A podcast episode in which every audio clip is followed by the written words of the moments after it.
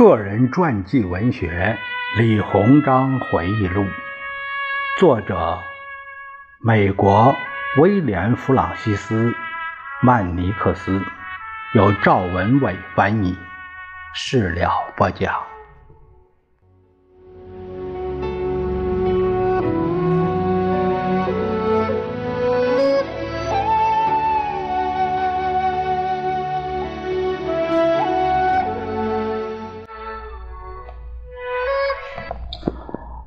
李鸿章回忆录一共二十章啊，我们前面都读完了，下面有几个附录，我们先看看附录一，说的是李鸿章希望美国来华投资，《纽约时报》的专访，这是一八九六年九月二日李鸿章在美接受《纽约时报》专访的译文。在欧洲所到各国，李鸿章无不掀起一股中国风。美国是他考察访问的最后一站。大清国前直隶总督兼北洋大臣李鸿章乘圣路易斯号游轮，于当地时间1896年8月28日抵达美国纽约，开始对美国进行访问。李鸿章在美国同样受到了热情的款待。美国总统克利夫兰特地接见了他，他和美国一些要员以及纽约的市民见了面，受到了史无前例的礼遇。九月二日上午九时许，李鸿章在纽约华尔道夫饭店接受了《纽约时报》的专访。尊敬的阁下，您已经谈了很多有关我们的事情，能否告诉我们哪些是您认为我们做的还不够好的事呢？我不想批评美国，美国政府给予我的接待无可挑剔，这些都是我所期待的。只是有一件事让我吃惊或是失望。那就是你们国家有形形色色的政党存在，而我只对其中一部分有所了解。其他政党会不会使国家出现混乱呢？你们的报纸能不能靠国家利益将各个政党联合起来呢？那么，阁下，您在这个国家的所见所闻中，您最感兴趣的是什么呢？我在美国所见到的一切，我都喜欢，所有事情都让我高兴。最使我感到惊讶的，呃，是二十层或是更高一些的摩天大楼。我在中国或欧洲从没见过这么高的楼。这些楼看起来建得非常牢固，它能抗任何狂风吧？我想中国不能建这么高的楼房，因台风会很快把它吹倒。而且高层建筑若没有你们这样的好的电梯设备，也会很不方便。阁下，您赞成贵国的最普通老百姓能接受教育吗？我们的习惯是送男孩上学。呃，翻译插话啊，在大清国，男孩才是真正的孩子。我们有很好的学校，但只能是付得起学费的富家子弟才能上学，穷人家的孩子是没有上学的机会的。不过。我们现在还没有你们这么多学校和学堂。我们计划将来在国内建立更多的学校，可以让更多人上学。阁下，您赞成妇女接受教育吗？李鸿章停顿了一会儿。在我们大清国，通常是女孩在家中请女教师提供教育。所有有经济能力的家庭都会雇请女教师。我们现在还没有供女子就读的公立学校，也没有更高一级的教育机构。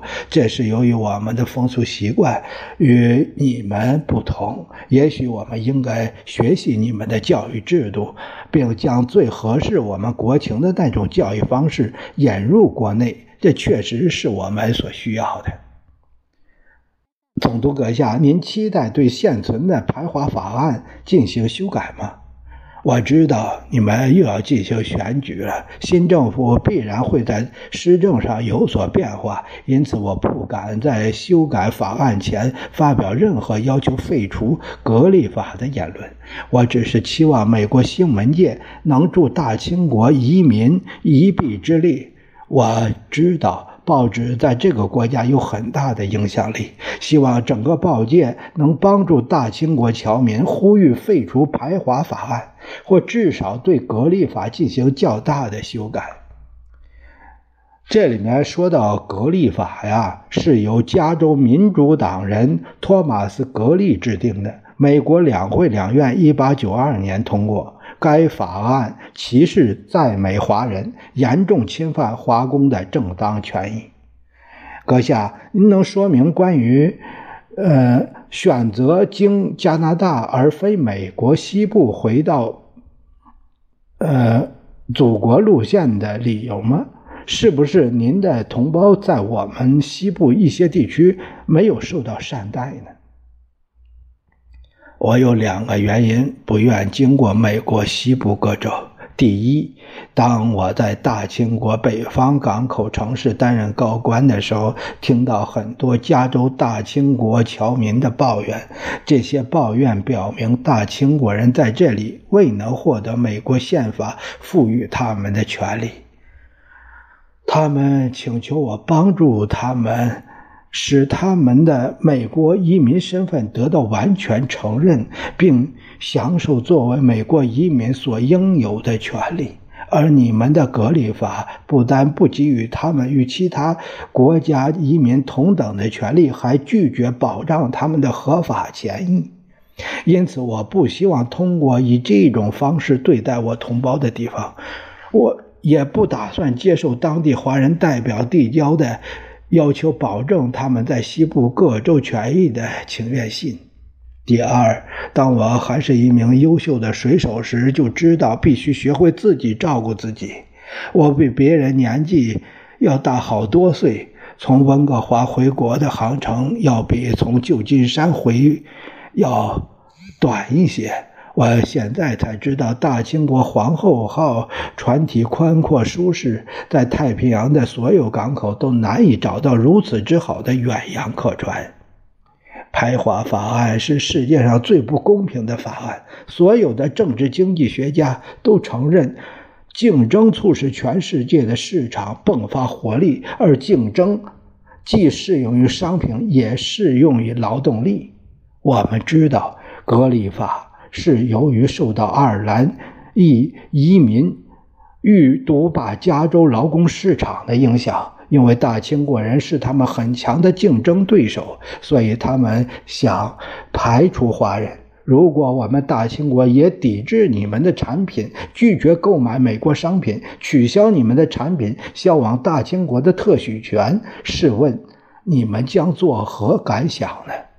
不要把我当成大清国什么高官，而要当成一名国际主义者；不要把我当成达官贵人，而要当做大清国或世界其他国家一名普通公民。请让我问问：你们把廉价的华人劳工逐出美国，究竟能获得什么呢？廉价劳工意味着更便宜的商品，顾客以低廉价格就能买到高质量的商品。你们不是很为你们作为美国人自豪吗？你们的国家代表着世界上最高的现代文明，你们因为你们的民主和自由而自豪。但你们的排华法案对华人来说是自由吗？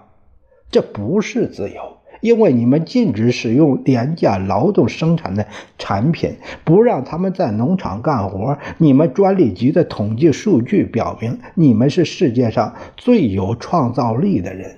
你们发明的东西比任何其他国家的总和都多，在这方面你们走在了欧洲的前面，因为你们不限制你们在制造方面的发展。搞农业的人不限制搞农业，你们还将农业、商业、工业结合起来。你们不像英国，他们只是世界的作坊，你们致力于一切进步和发展的事业。在工艺技术、产品质量方面，你们也领先于欧洲国家。但不幸的是，你们还竞争不过欧洲，因为你们的产品比他们的贵。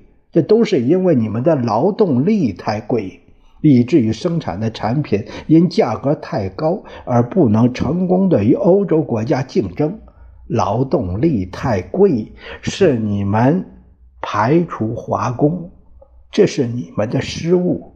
如果让劳动力自由竞争，你们就能够获得廉价的劳动力。华人比爱尔兰人和美国其他劳动阶级都更勤俭。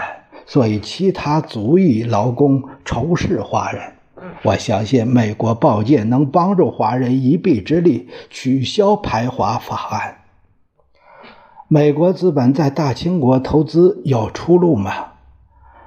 只有将货币、劳动力和土地有机的结合起来，才会产生财富。大清国政府非常高兴地欢迎任何资本到我国来投资。我的好朋友格兰特将军曾对我说：“你们必须要求欧美资本进入大清国，以建立现代化的工业企业，帮助大清国人民开发利用本国丰富的自然资源。”但这些企业的管理权应掌握在大清国政府手里。我们欢迎你们来华投资，资金、技工由你们提供。但是，对于铁路、电讯等事务，要由我们自己控制。我们必须保护国家主权，不允许任何人危及我们的神圣权利。我将牢记格兰特将军的遗训：所有资本，不论是美国的还是欧洲的，都可以自由来华投资。阁下，您赞成将美国或欧洲的报纸介绍到贵国吗？中国办有报纸，但遗憾的是，中国的编辑们不愿将真相告诉读者。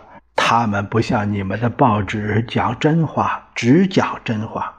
中国的编辑们在讲真话的时候十分吝啬，他们只讲部分的真实，而且他们的报纸也没有你们报纸这么大的发行量。由于不能诚实的说明真相，我们的报纸就失去了新闻本身的高贵价值，也就未能成为广泛传播文明的方式了。